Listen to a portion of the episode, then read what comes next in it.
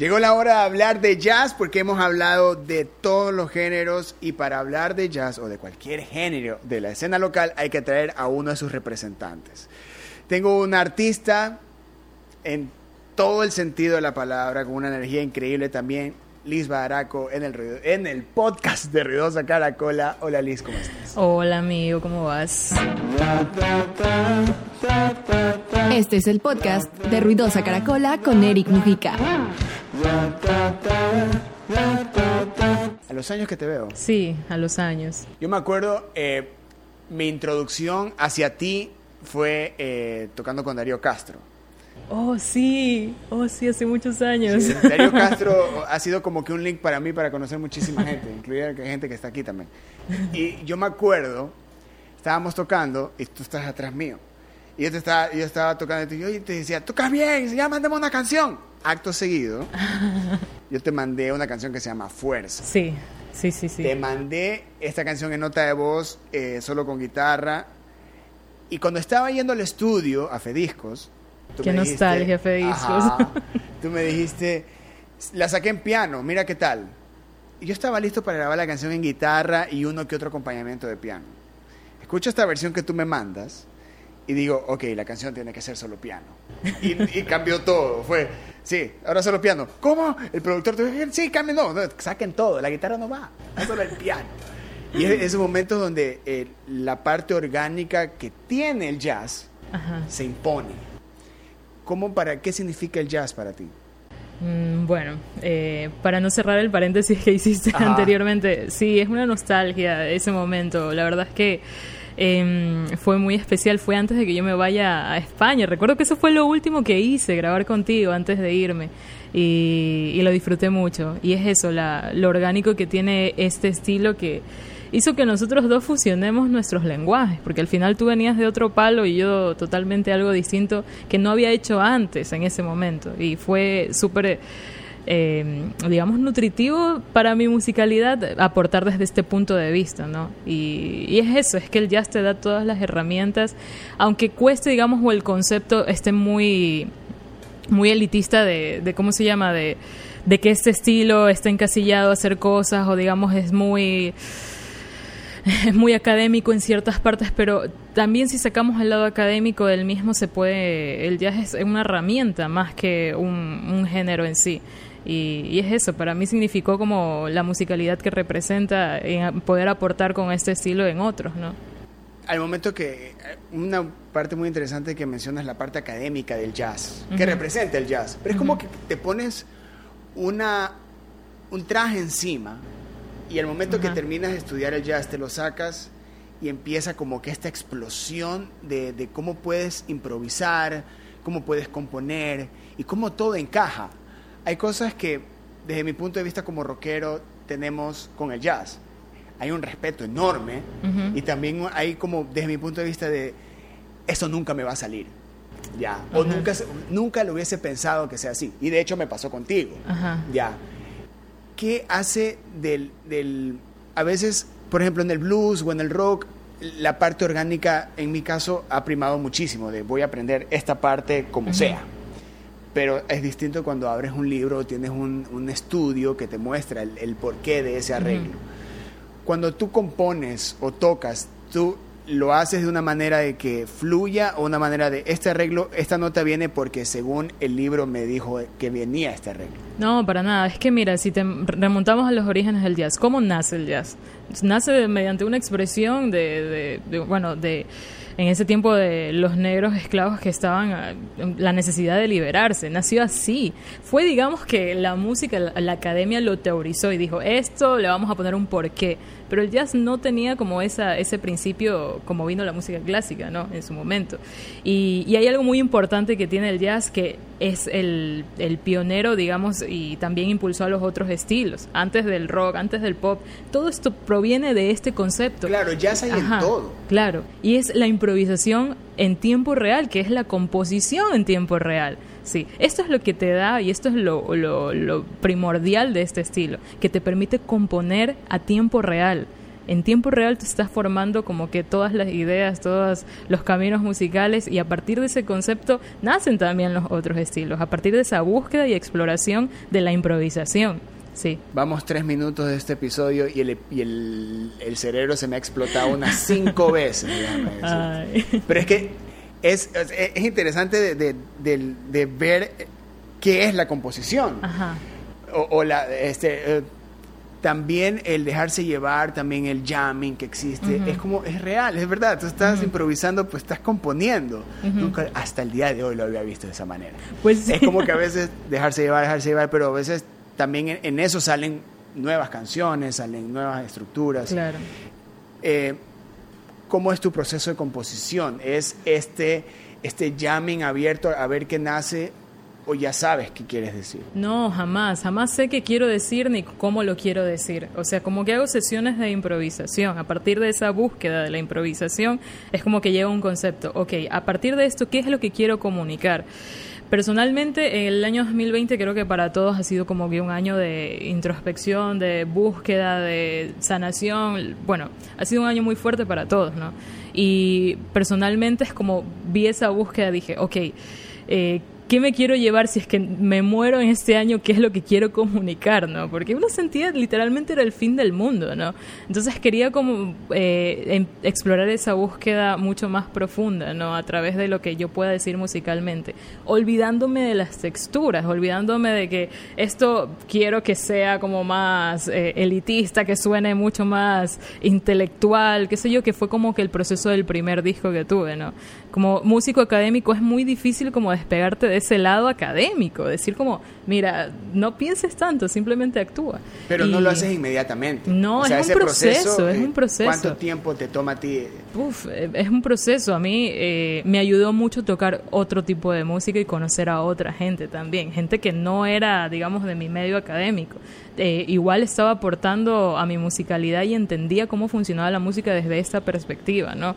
Fue todo un proceso muy chocante igual, porque hay cosas que tú dices como, eh, yo lo aprendí así y por qué él me lo está diciendo de otra manera. Y es como igual tú te nutres y también hay esa, ese intercambio de, de, saberes, ¿no?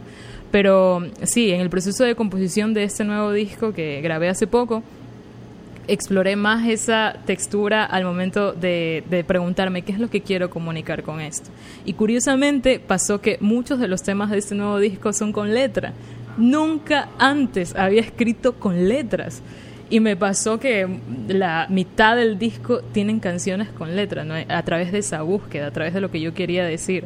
La canción te pide que, la canción te dicen esto necesita letra o fue como que voy a, ver qué tal. No, o sea, salían letras y a través de esta improvisación, como te comentaba, a través de la improvisación iba saliendo la composición y iba saliendo las letras, ¿no? Y bueno, fue como todo un nuevo descubrimiento en mí que no sabía que podía tener ese lado compositivo del songwriting, por así decirlo. ¿No te ha pasado de que eh, por ejemplo, en mi caso lo que, lo que yo viví contigo fue como esta libertad de, ok, va a sonar así, que suene así, hazlo como tú creas. Ya una vez que se, que se crea esa, esa parte de sorprenderse sobre este cambio que tiene la canción, lo único que uno dice fue, sabes que haz lo que más quieras hacer. Pero ¿no te ha pasado que tocando otros géneros has querido como que o accidentalmente, orgánicamente, te sale este arreglo que es tuyo? Y no va con, la canción siempre, de cierto artista. Siempre, siempre, siempre, siempre, toda la vida. A ver, pero hay cosas que funcionan y obviamente cosas que no funcionan. De hecho, aquí eh, hay testigos de ello. Que ahora, bueno, últimamente, en este último año he tocado con Luz Pinos, que es una gran amiga mía, que me he dado cuenta que ciertos temas sí que yo pudiera poner más cosas o digamos otros voicings jazzísticos, por así decirlo, y aportan al tema. Y digo como, wow, suena distinto. El jazz tiene eso que puede aportar o digamos llegar a evolucionar, digamos, eh, ese tema ah, de esa manera armónica, ¿no? Pero hay temas que obviamente no. Y es como tú tienes que saber, como tener el criterio de decir, ok, en este tema funciona y en este tema no. Luz personalmente tiene un tema eh, que es un bolero, que es un bolero chacha, que te permite el tema. El tema te dice, puff, pon lo que te dé la regalada gana porque sonoramente te da la libertad de hacerlo. Pero hay otros temas que son más pop que no, que la música te lo, te lo dice, no amiga, aquí no. O sea, con esos tres acordes funciona. Y es lo que siempre hablamos con Luz, que ella dice, mira, yo no necesito a alguien intelectual en mi vida que toque. Yo necesito a alguien que pueda poner tres acordes triadas. Eso necesito pero yo. se metió con, con, la más intelectual de todas. No, pero eh, eso es importante porque yo tengo cada día que toco con ella o digamos con otros artistas que no pertenecen al mundo del jazz, aprendo nuevas cosas, aprendo a, digamos, ese lado del criterio cuándo sí y cuándo no, ¿no? Esa eh, movida de, de, esa movida constante, esa zona de confort que te ponen, te, te, afecta o es como ese golpe al ego o simplemente es, ok. No, es, yo me sorprendo cada día de lo que la música te puede dar, ¿no? De, de la evolución de la música y cómo, cómo tú desaprendes cosas también, porque te obligas a decir, esto no lo requiere. O sea, respeta, por sobre todas las cosas, respeta la canción. O sea, y es como ese aguante a mí a a tener ese criterio de decir, no, esto no lo requiere. Hay canciones que simplemente tienen un acorde y no necesitan nada más. O sea, la melodía te lo dice todo. Hay canciones tuyas en las que tú mismo has pasado por eso de... Este arreglo está súper yacero, me encanta, pero no va con la canción. Ajá. De hecho, en este nuevo disco he dejado esa parte intelectual del jazz académico y me he dicho misma, no lo necesita. O sea, parece que antes de entrar al estudio de este último disco, creo que quemaste todos los libros. Sí, sí, te lo juro, te lo juro. Como dice un, una, o sea, un examen físico Pero ¿por qué llegas a ese punto de no quiero usar la parte intelectual en un álbum? ¿Qué tanto es capaz por una especie, no, no sé si es fastidio o de ya estuvo, soy yacera, ya se sabe que me sé, que, me, aprendí, que estudié.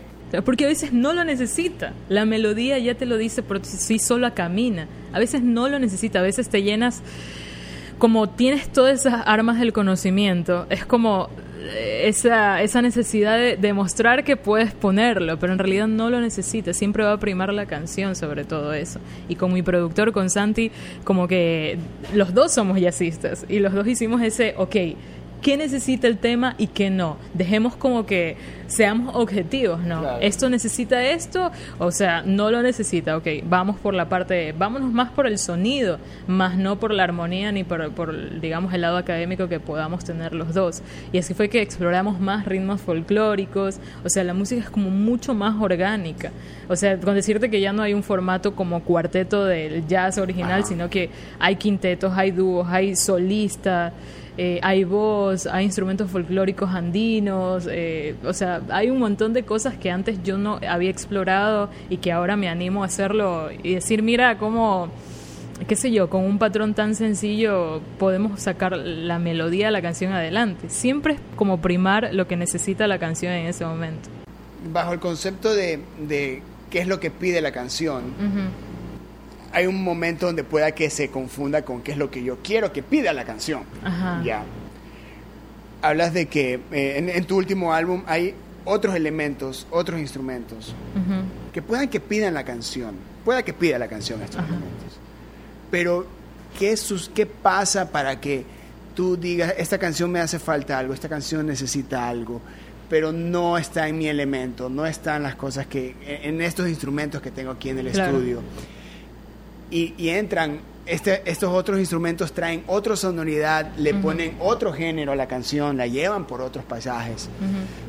Cuando entra, eh, en el caso de usar elementos eh, tradicionales andinos, ¿tú ya sabías que eso era la canción o fue como que alguien llegó con, alguien llegó con una opinión externa? Yo creo que eso debería tener un charán.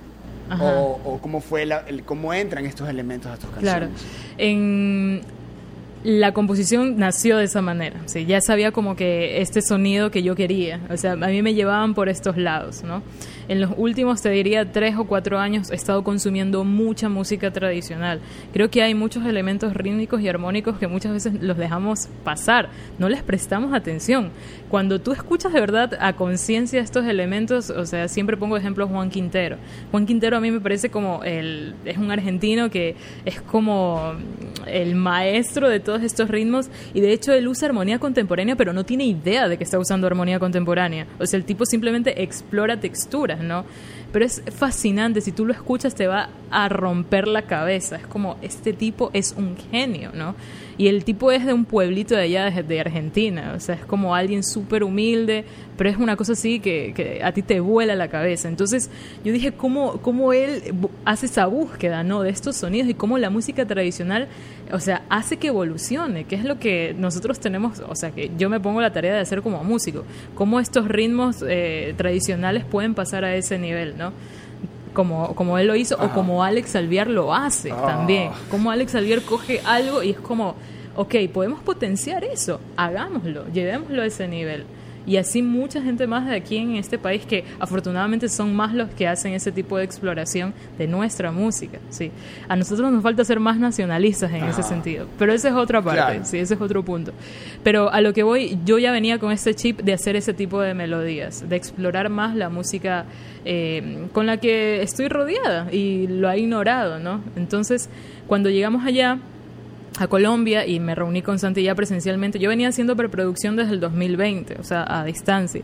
Y cuando llegamos allá sí que él me decía, exploremos más el guayno. El guayno es un ritmo tradicional eh, de Perú, que también lo comparte Colombia, y bueno, que a mí me costaba mucho como trasladarlo al, al piano, ¿no? Y pues nada, tocamos con un guitarrista que él es especialista en estos estilos y me decía, bueno, sí, es fácil, y él como le salía tan natural y a mí me costó, es algo muy sencillo, ¿no? Como este ritmo y trasladarlo como a mí, digamos, a este a lo que yo podía hacer era muy complicado, no lo podía hacer, no lo entendía. pero si son dos notas, no puedo entenderlo. O estos ritmos también afros, como trasladarlo a mi musicalidad era tan difícil y frustrante a la vez, porque tú dices, ¿por qué no me sale? O sea, ¿por qué no lo logro entender? ¿Por qué no logro entender esto? Y obviamente porque no crecí escuchando eso. La evolución de, de, de la que existe tras cada canción, tras cada álbum, tiene un precio que pagar para llegar a esa, a ese, a esa ya escuchando el máster de, de, decir, ok, aquí evolucioné, aquí trabajé en esto, pero eso tiene un costo, que es como el que tú mencionabas, de no entender ciertas cosas y querer entender esas cosas, que, existen también en el trabajo que, que muchos músicos tenemos también como, como productores, ¿ya? Y, y, tú eres así. ¿Cuál es el costo que, que, para ti tiene cuando, cuando existen estas, no trabas, sino estas, Limitantes. Eh, eh, estos retos artísticos eh, en búsqueda de esa evolución? O sea, ¿en qué momento es, Dios mío, ya... Pues? Claro, yo pongo siempre, o digamos, pienso en los rusos. A un ruso si lo pones a tocar salsa, pues va a ser raro, o sea, les va a costar entender. Si a mí me pones a tocar salsa. Claro, bueno, sí, pero digamos que tú tienes una idea más clara de cómo debe sonar la salsa. Pero un ruso que como te va a sonar distinto, ¿no? O sea, porque no viene de este palo. O sea, como que no ha escuchado toda su vida esto. O eh, es diferente a un cubano que cuando nace ya nace con la clave. De, la panza ya saben tocando la clave. vienen con disco. Exactamente. Y yo me ponía el reto así de, ok, yo quiero aprender esto, quiero explorar más y quiero saber más de esta música. O sea, porque hay cosas que, qué sé yo, que lo ignoramos y que hay muchas cosas que puedes ahí sacar. O sea, en Venezuela, solo si te vas al país de Venezuela, o sea, Venezuela tiene ritmos infinitos de música. O sea, tienen un merengue en cinco cuartos. Es como, ¿cómo bailas un merengue en cinco cuartos? Pues Venezuela lo tiene. Y es música tradicional, ojo. No es que vino un jazzista y dijo, vamos a hacerlo en cinco. No. O sea, es música del país. Y así en nuestro, en nuestro, en nuestro país. Hay música del oriente que no tenemos idea de lo que hacen allá. Pero te aseguro que si vamos allá y escuchamos a estos pueblos no contactados, nos vamos a volar la cabeza. Vas a decir como, o sea, y eso es como esa búsqueda constante que yo tengo de, de, seguir aprendiendo y desaprender cosas para aprender esas cosas nuevas. Eso, esos espacios, si te das tu momento, así como tú hablas de darte tu, tu, en estas experiencias que tuviste en el estudio haciendo este nuevo álbum que te dio por conocer la música que te traía este instrumento o cualquier instrumento que entrara en el álbum.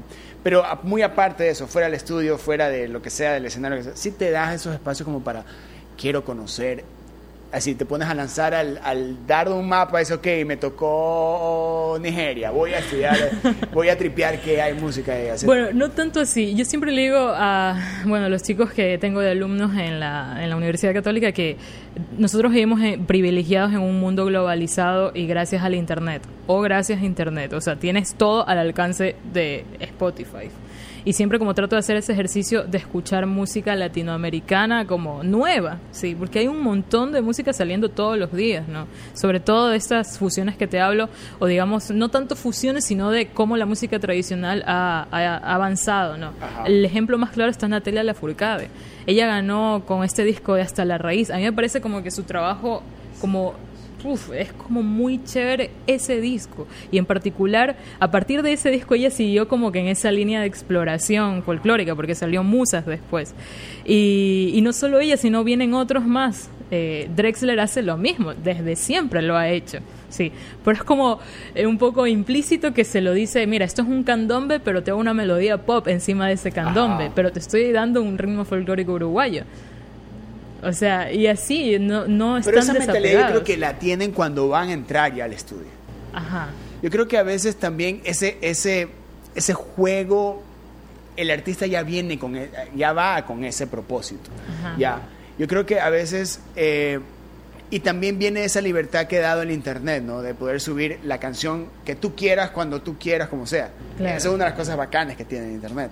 De que yo, te, yo puedo coger un instrumento, un instrumento y lo puedo adaptar a una, no adaptarlo, sino ponerle una melodía pop, eh, tratar de poperizar este, este, este elemento.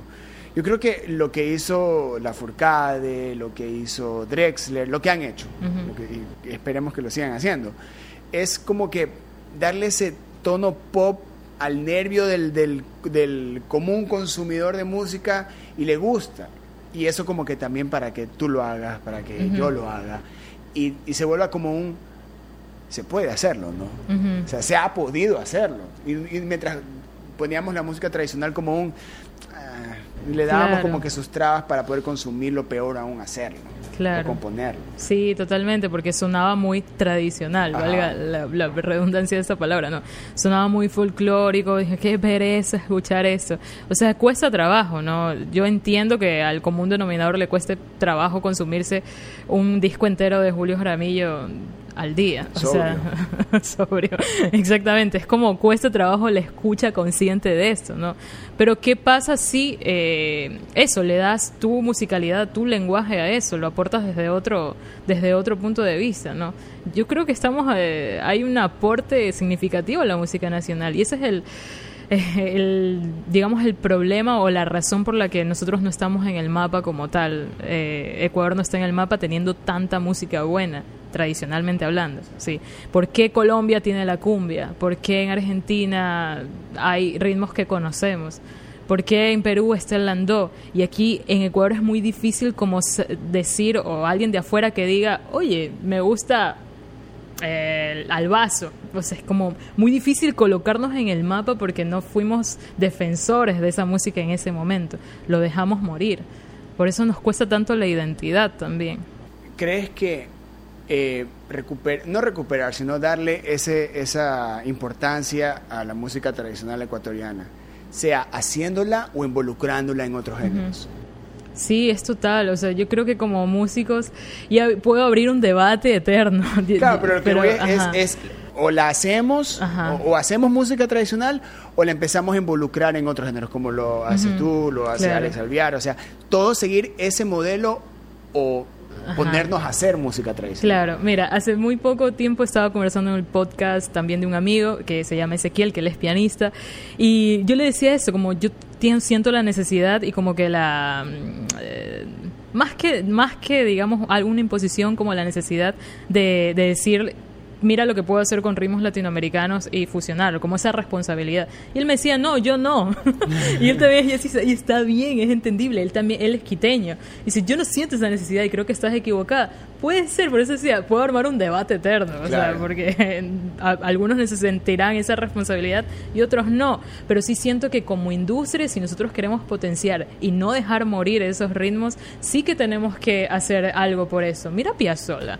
O sea, Piazzolla revolucionó el tango en su momento. El tipo lo voló y lo llevó a ese nivel, pero a un nivel académico ya fusionando cosas de Bach, fusionando la música contemporánea, la armonía contemporánea de Stravinsky, la armonía contemporánea del jazz, o sea, Para mí Piazzolla es el, ejemplo de cómo el tango lo llevas al siguiente nivel y cómo lo pones en el mundo también. Es que lo puedes hacer.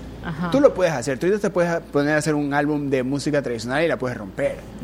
Pero también es como yo, como consumidor, me va, voy a creer que me va a gustar y lo voy a consumir y lo voy a compartir y lo voy a difundir. Claro. Como un, como, o sea, yo, tú me dices a mí, Eric hizo un, un álbum de música tradicional, vamos, de una, a compartirlo y difundirlo todo, eh, desde, mi, desde mi rol. Claro. Ya. Pero cómo hacer, pues, porque este, ahorita estamos hablando de esto, pero puede que en, en el Oriente hay 7000 artistas de que lo están haciendo, no lo están lanzando o capaz lo lanzaron. No nos estamos enterando y tampoco tenemos cómo difundirlo y no tenemos el modo de que a alguien se le vuelva un interés sobre eso. Porque ya desde este lado del país ya sabemos lo que gusta, ya sabemos a qué nos va a gustar, ya sabemos qué vamos a consumir, ya tenemos armado el 2022, ya está. Ya comercialmente hablando, la música comercialmente hablando. Yo te pongo un ejemplo claro y alguna vez lo leí en un blog. Rosalía. El producto Rosalía. ¿Por qué Rosalía es el fenómeno que fue en su momento? ¿ya? Porque, bueno, ahora está haciendo otras cosas. ¿Por qué fue como que todo el mundo quería saber de ella? Porque era nacional, era una identidad nacional española muy fuerte. En los colores de los que usaba ella para su, ¿cómo se llama? Los colores de su nombre, los colores que usaba para su merch, o sea, la identidad de ella era española y la música que hacía era con cosas folclóricas de su país, obviamente fusionado con otros estilos vanguardistas, ¿no? Pero era como todos querían saber y inconscientemente estaban consumiendo cosas nacionales españolas. Entonces, esa es, entonces lo que hay que, hacer es buscar ese es el camino.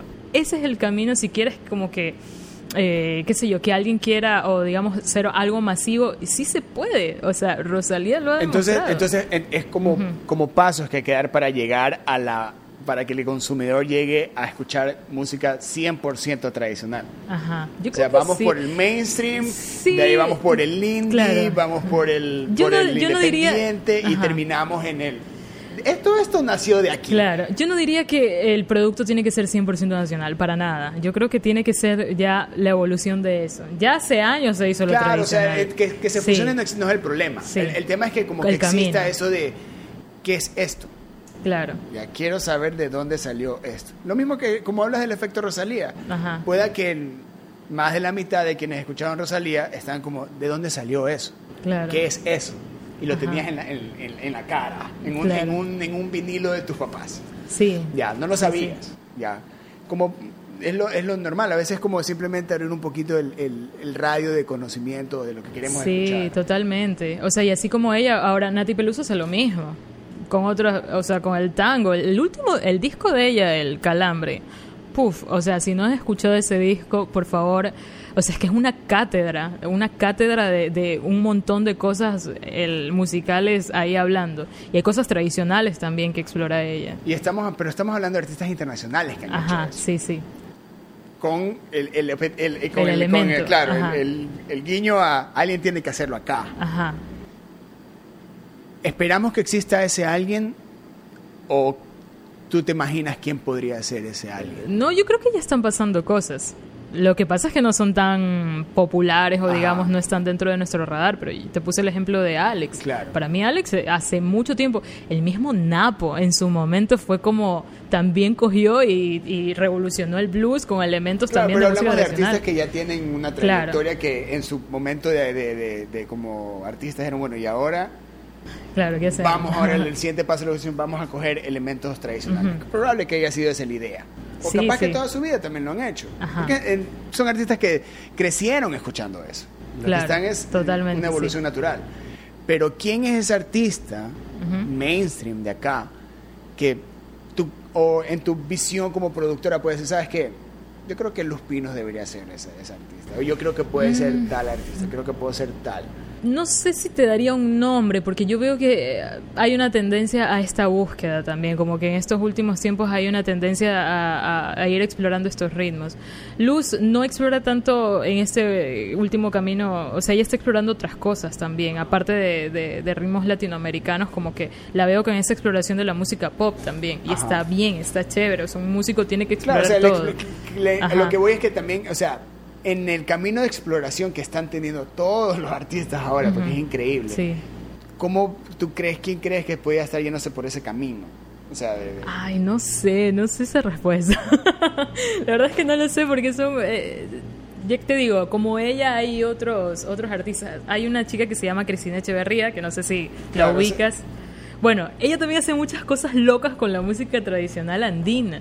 Me la topé hace dos semanas y hablábamos de eso, de que su lanzamiento y su disco, y me hablaba un poco del concepto de ese álbum. Yo la he visto tocar en vivo y me vuela la cabeza, así como ella hace loops con esta música. O sea, es muy loco.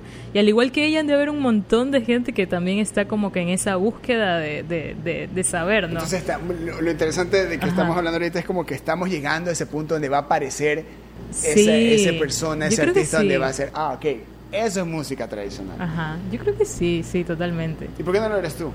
O sea, no quiero ponerme el título yo porque, qué sé yo, porque tal vez, no sé, porque hay mucha gente que lo está haciendo, que no sabemos que lo está haciendo. Ya, no, esa no es mi, esa no fue, esa no fue, no, esa no es la Sí, respuesta sí, que estoy esperando. Pero bueno, tal vez puedo ser yo, qué sé yo, o tal vez no, no sé. Es que lo estás haciendo.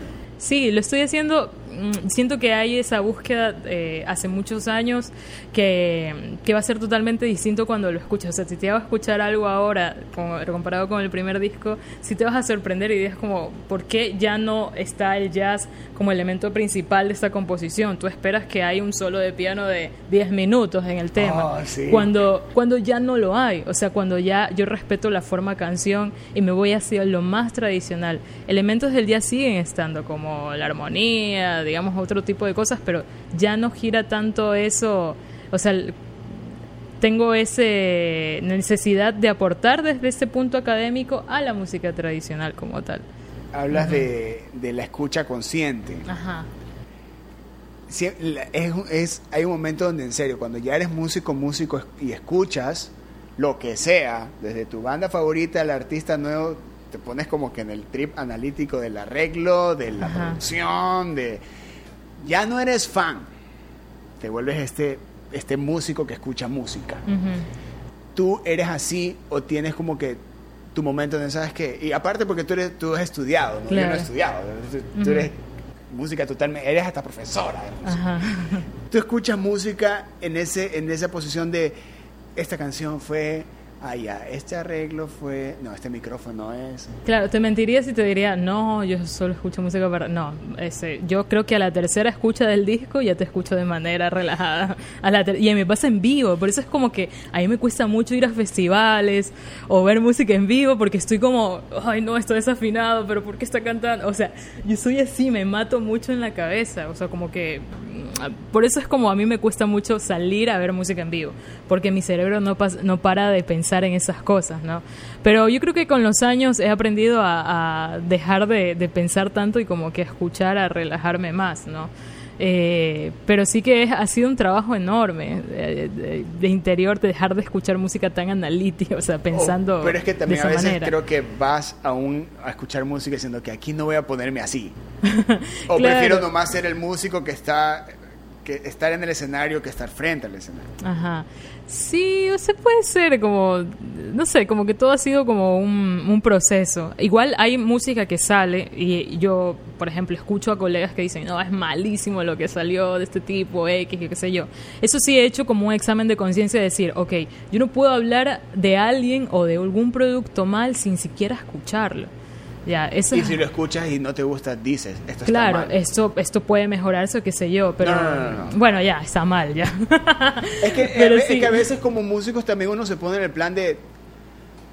O sea, yo creo que todos en algún momento, hasta yo me puse cuando salió el trap, el reggaetón, entonces, "Ah, esta vaina. Claro, Ya. sí. Pero después empieza a abrirse este universo del trap, de este reggaetón, y todo. Y escuchas, ah, son- esto está bien. No, Ajá. pero esto está mal. Claro. Sea del mismo género. El Claro. artista, tú te puedes, te puede Sí. dar la introducción, un artista puede traerte la introducción a un género, Sí. pero escuchas a otros artistas y dicen, no, sí, esto está mal. Sí, en ese aspecto yo he aprendido a ser no tan nazi Claro. como que con, con la- la- las cosas que salen. Por ejemplo, siempre le digo eso a mis alumnos, mira, como, no, es que Back Bunny es una basura. Chuta, ¿has escuchado de verdad? ¿Tú le has dices escuchado? eso a tu- a no, no, por ejemplo, que ellos me digan Ah, eso, ya. de que Bad Bunny Pero es hágale horrible, qué caso sé a yo. sus- a sus alumnos. No, pero ¿qué pasa? Olvídate del tipo, olvídate de las letras. Escucha la producción de ese tipo. O sea, es como otra cosa. Es como si, si dejas de, digamos, si te eh, pones a escuchar conscientemente lo que está pasando detrás de ese, de, del artista. Claro, pero con la tal. escucha consciente no es la misma de Ajá. todo el mundo. Claro, obvio, obvio. Hay Porque gente que no le da la ahorita no oportunidad. idea, no quiero regresar a ver ahorita a, a- a los fans porque la escucha consciente de Bad Bunny Ajá. es un reto para mí. Sí, total, para mí también lo es. Ya, para mí yo- también yo- lo es. lo pensé así. Y si escucho conscientemente Bad Bunny, ¿qué me va a pasar?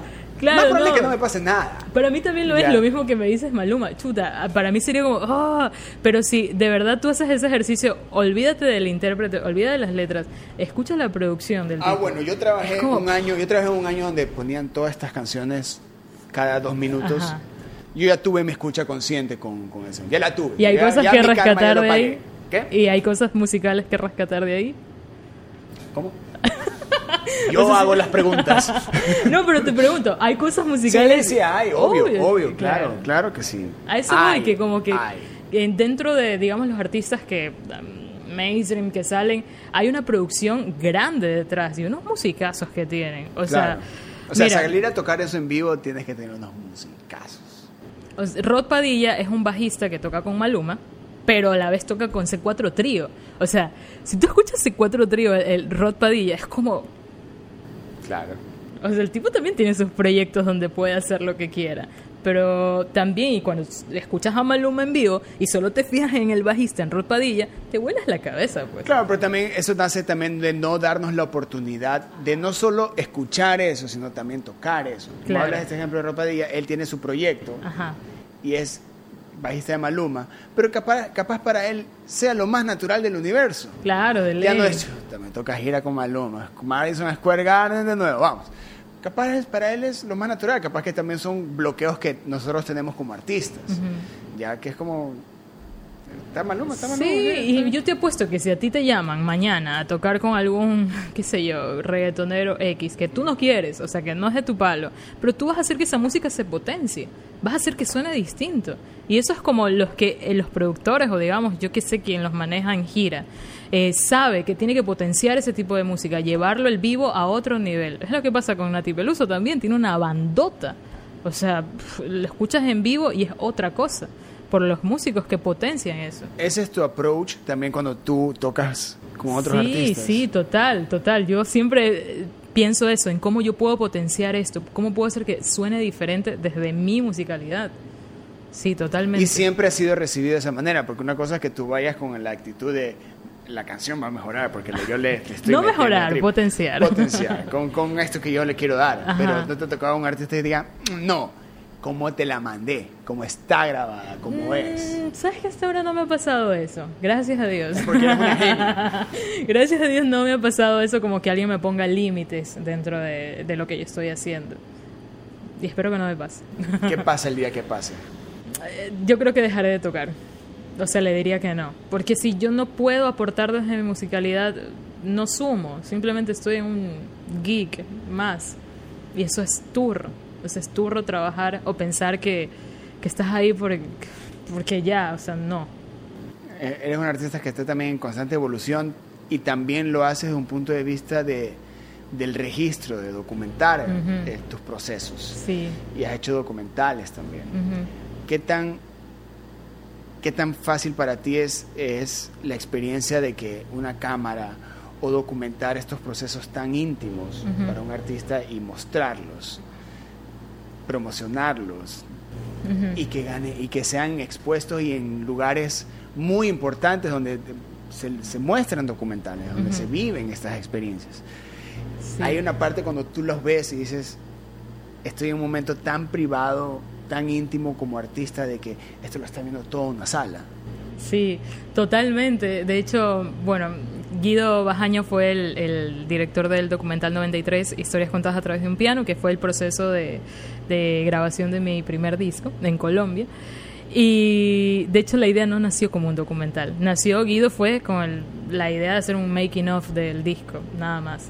pero luego Guido tenía, se dio cuenta que tenía más de, no sé, 50 horas de grabación. O sea, es como el It Be, estamos ahorita, capaz que aquí en unos 5 años vamos a lanzar de nuevo 93 documentales, pero con imágenes nunca no, antes. te lo juro, tenía tanto material que dijo, ¿por qué no un documental de esto? Y bueno, sí que así fue la idea de este documental, no nació como tal. Y luego fue grabándose otras cosas y si me preguntas a mí, yo nunca estuve de acuerdo con la idea. O sea, Lisbeth Padaraco nunca estuvo de acuerdo con la idea de hacer un documental de mi vida y de mi proceso porque de sí tengo una personalidad muy, muy introvertida, soy un poco tímida y, y me, sí me daba como, no, yo no quiero, o sea, no quiero que se exponga cosas muy íntimas mías, ¿no? Pero. Y siendo el primer álbum. Siendo el primer álbum, sí, y tantas cosas que pasaron en la. Este joven. No, no, no, no, fue terrible, o sea, fue terrible como que ese proceso.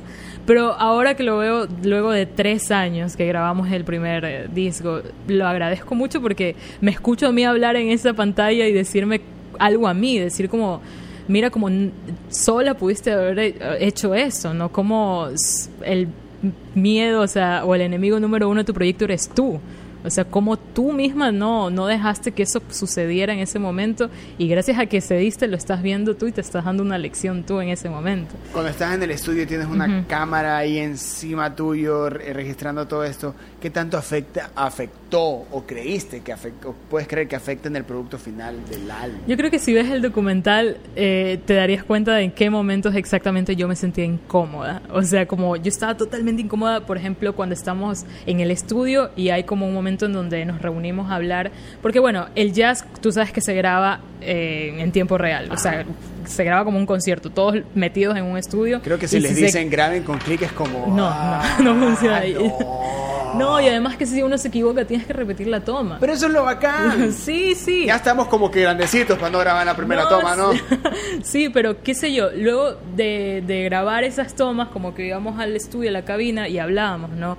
De, oye, esto sonó mal, eso... Y yo me sentí incómoda que Guido no paraba de grabar, ¿no? Como que nosotros hablando de nuestros errores y yo estoy callada y estoy como toda esa parte del documental yo paso callada, ¿no? Y, hay gente que lo nota, ¿no? Porque estás callada en gran parte de... Porque me sentía súper...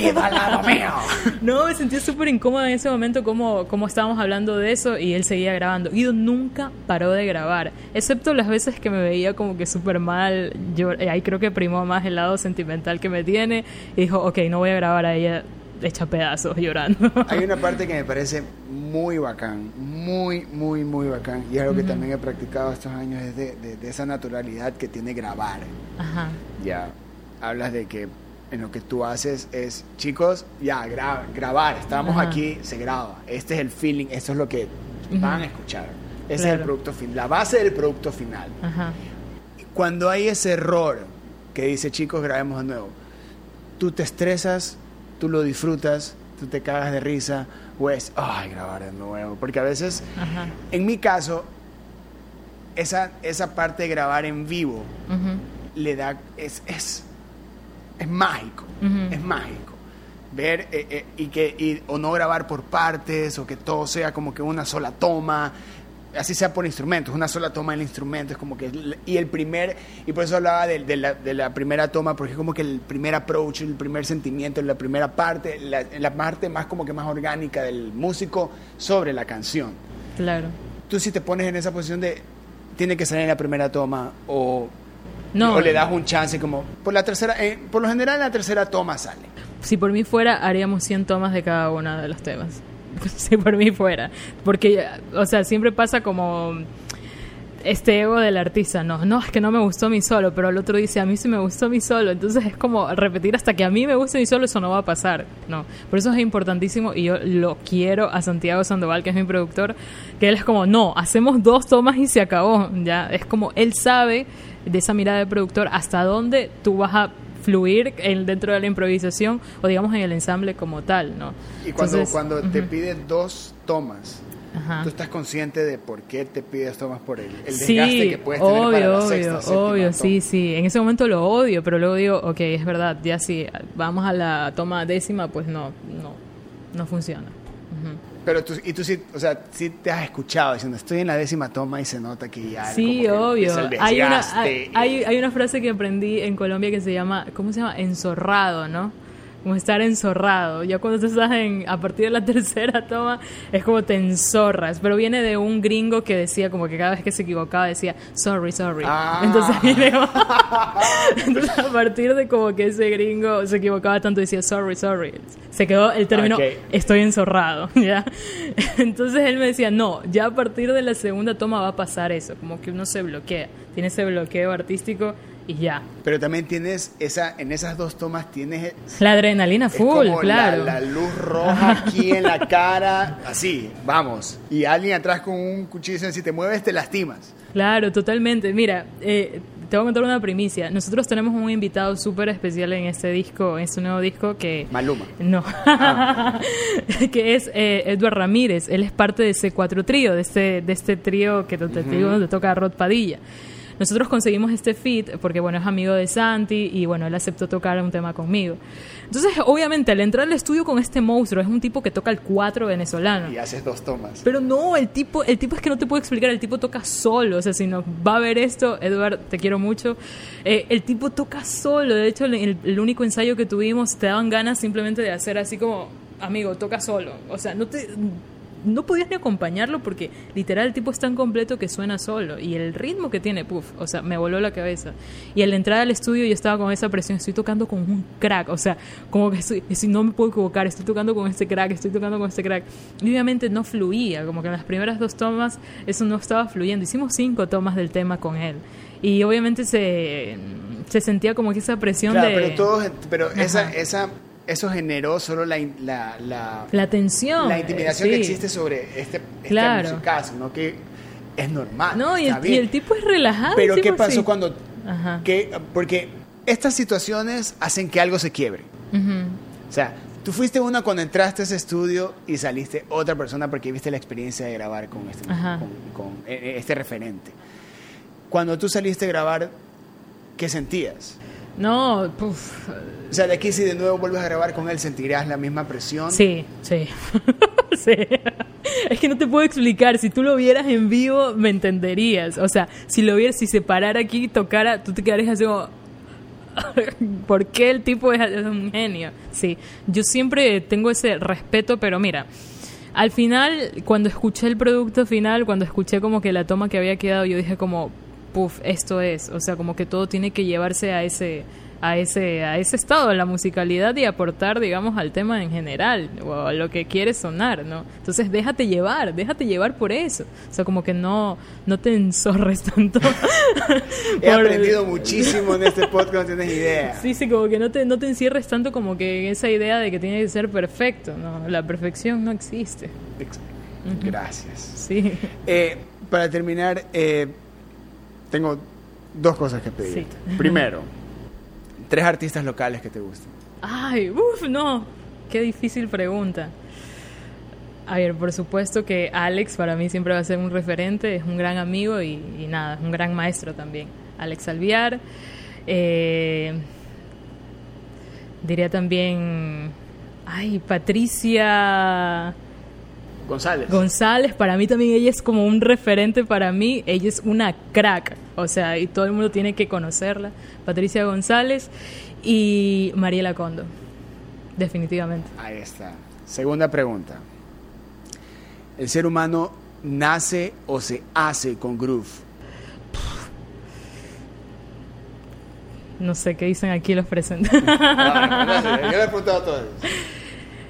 ¿Nace o se hace? Ay, no sé, yo creo que se nace, es difícil hacerse.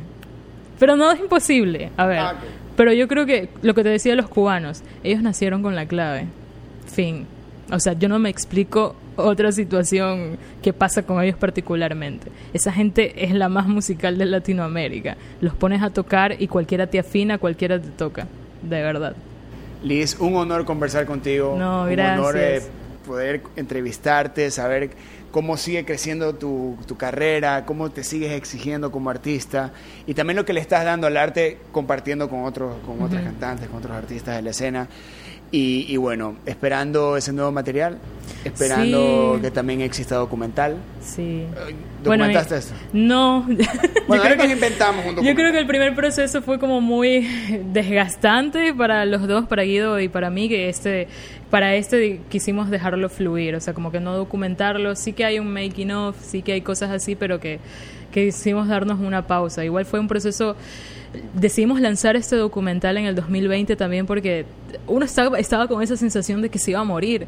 Y Guido me dijo, mira, si este año nos morimos, que el mundo sepa que grabaste este disco.